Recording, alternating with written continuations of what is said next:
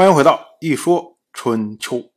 鲁国第二十一任国君鲁武进入在位执政第二十五年，本年的夏天，晋国的国君晋彪渡过泮水，组织诸侯在夷夷再次聚会。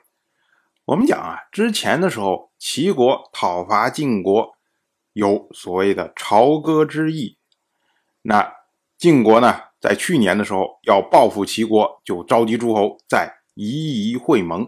可是呢，因为当时齐国鲁国一带发生大洪水，所以呢，最终没有成型。那么转过来年呢，因为齐国没有向晋国顺服，所以呢，晋彪再次组织夷夷会盟。那鲁武和晋彪，宋国的国君宋城，魏国的国君魏飘。郑国的国君郑家，曹国的国君曹腾，以及莒国的国君、诸国的国君、滕国的国君、薛国的国君、杞国的国君、小诸国的国君，在夷夷会面，准备要讨伐齐国，以报复朝歌之战。那这个时候的齐国啊，因为他的国君齐光已经被杀掉了，所以呢，齐国就以齐光被杀作为说辞，派出齐国大夫席除。向晋国请求和解，呃，齐国的意思就是说，哎，之前得罪晋国的都是这位齐光，那么呢，我们已经把他干掉了，就是替你们晋国报了仇，所以呢，请你们晋国跟我们和解，我们不要打了。当时呢，齐国大夫庆丰前往晋国的军营，所带的男男女女，通通都分开排列，以向晋国表示顺服。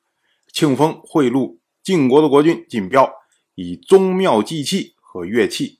晋国从六卿到五吏到三十帅到三军掌管各种职务的大夫，到晋国各部门的负责人以及他们的属官，甚至晋国留守各处的人员，通通都有贿赂。我们要说啊，晋国国君晋彪，他得了祭器乐器。那晋国的六卿，也就是我们常说的三军六卿：中军元帅、中军左、上军将、上军左、下军将、下军左，一共六卿。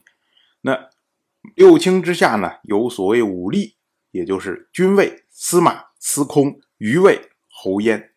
那之下呢，还有三十帅，因为当时晋国的军制，一军五师，那三军呢就是十五师。每一师呢又有正副帅，所以一共是三十帅。总之呢，就是庆丰把晋国上上下下通通打点一遍，这让呢晋国国君晋彪也不好意思不同意齐国的和解，所以呢，他就派出晋国大夫杨蛇西把这件事情通告给诸侯。那当时呢，鲁国这边得到了消息。因为鲁国他是晋齐之间作战的受害者，之前呢帮晋国去讨伐了齐国，后来呢受到了齐国的讨伐。当然，现在晋国和齐国和解，意味着呢鲁国也要和齐国和解。所以呢，鲁国得到这个通告的时候，就需要来表达自己的立场。当时呢，鲁武派出鲁国大夫子服交回复说。您晋标宽恕有罪的国家，以安定小国，这是您的恩惠。寡君听令就是。那晋标呢？接着又派出晋国大夫魏书、宛莫去迎接魏国之前流亡到齐国的国君魏看。他呢，打算让魏国将夷夷这个地方交给魏看，让魏看来安身。齐国大夫崔杼一看魏看要离开齐国了，于是呢，他就扣留了魏看的老婆孩子，以向魏国求取五路。我们说这崔杼啊，真的会见缝插针呐。我们要说啊，齐国之前和晋国有多次的对峙，只有这次呢做的最痛快、最彻底。这个时候啊，齐国和晋国之间的矛盾主要是三项。第一项就是之前齐国对晋国的讨伐，也就是所谓的朝歌之役。可是呢，齐国现在已经向晋国降服，并且呢给予了大量贿赂，所以呢朝歌之役这件事情已经翻篇了，没事儿。